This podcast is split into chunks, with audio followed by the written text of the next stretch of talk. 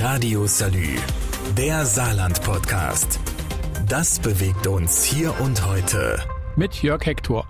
Klimawandel oder nicht? Wetterphänomene versetzen uns aktuell gerade in Sorge.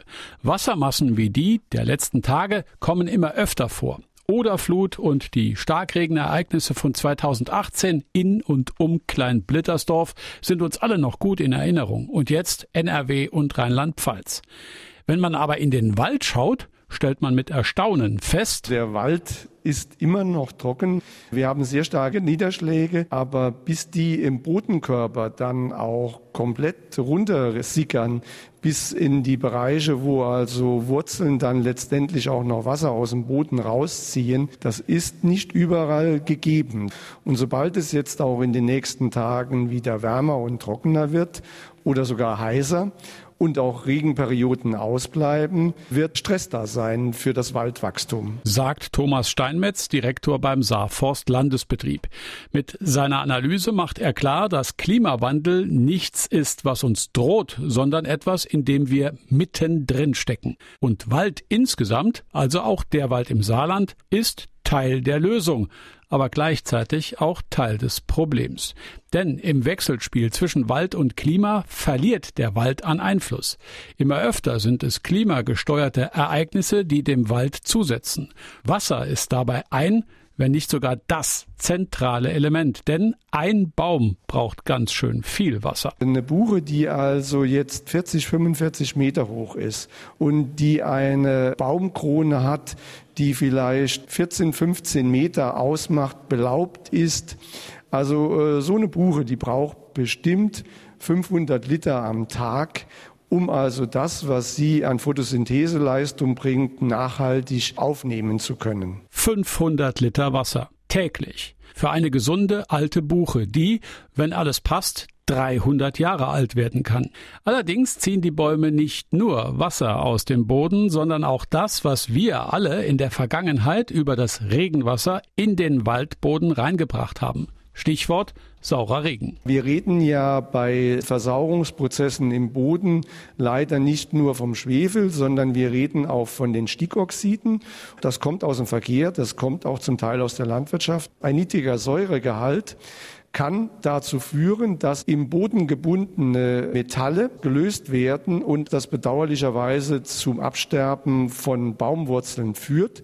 Und das beeinträchtigt die Nährstoff- und die Wasseraufnahme der Bäume negativ. Wie der Saarwald jetzt widerstandsfähiger gemacht werden soll, berichte ich gleich. Radio Salü, der Saarland-Podcast. Das bewegt uns hier und heute. Täglich neu.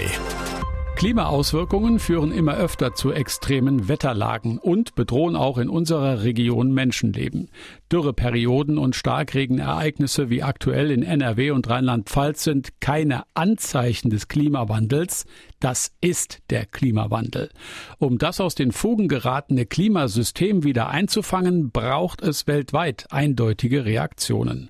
Ein Baustein zum Abmildern des Klimaphänomens sind die Wälder. Aktuell haben diese Ökosysteme zu wenig positiven Einfluss auf die Klimaentwicklung, weil sie geschwächt sind. Damit die Wälder wieder stärker werden, soll im Saarland eine langfristige Strategie den Wald für die Zukunft fit machen, erklärt der Saarforstdirektor Thomas Steinmetz. Wir wollen ja auch, wenn wir die Buchen-Mischwald-Ökosysteme als unser Leitbild betrachten, keine reinen Buchenwälder, sondern wir wollen sie gemischt haben. Wir wollen sie zum Beispiel auch gemischt haben mit den Eichen. Die sind von ihrem Wachstumspotenzial mit der Buche vergleichbar.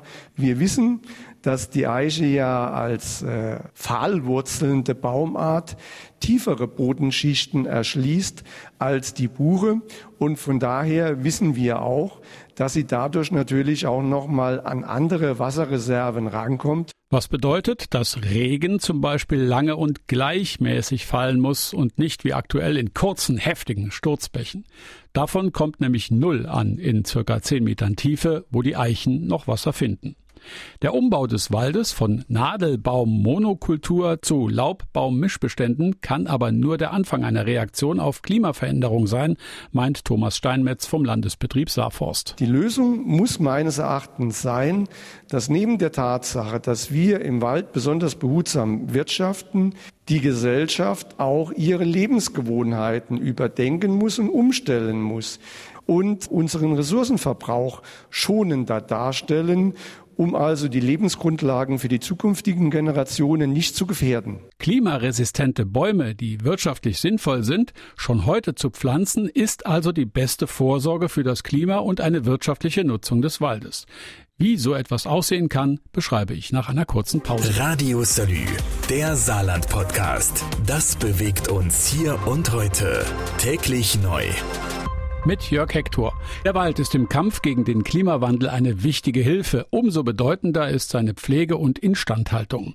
Dabei hilft einerseits eine gewisse Zurückhaltung der wirtschaftlichen Nutzung, andererseits ist es aber genau diese wirtschaftliche Nutzung, die den Wald auch im Kampf gegen das Klima stark macht. Thomas Steinmetz ist Direktor beim Saarforst Landesbetrieb und erklärt, was das auf sich hat. Das ist für uns alle schwer zu verstehen, diese Langfristigkeit der Waldwachstumsabläufe. Wir wollen Wälder haben, die sich also kennzeichnen dadurch, dass es sehr viele alte und das bedeutet normalerweise auch sehr große, sehr hohe Bäume gibt und dass diese Wälder gemischt sind. Dabei ist es wichtig, dass ein möglichst hoher Grad an verschiedenen Baumarten im Wald vorkommt, die sogenannte Biodiversität.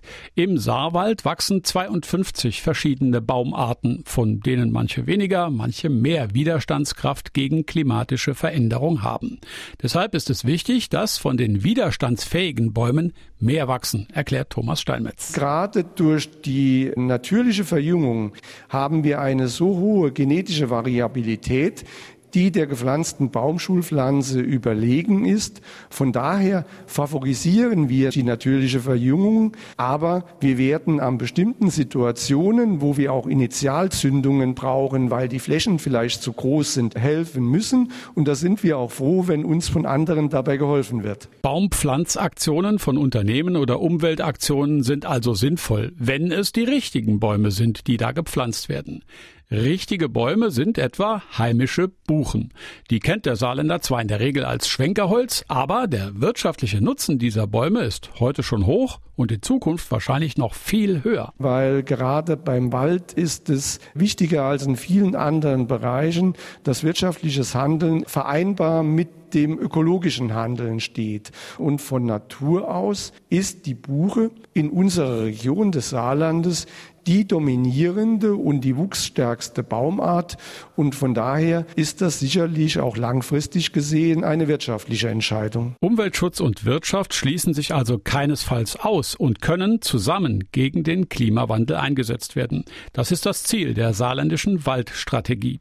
Dabei werden aber diejenigen, die diese Bäume heute pflanzen, ihren Lohn niemals sehen weil Bäume müssen nämlich einige hundert Jahre alt werden, um wirtschaftlich und klimatisch wirksam zu werden. Radio Salü, der Saarland-Podcast. Jeden Tag neu, auch auf salü.de und überall, wo es Podcasts gibt.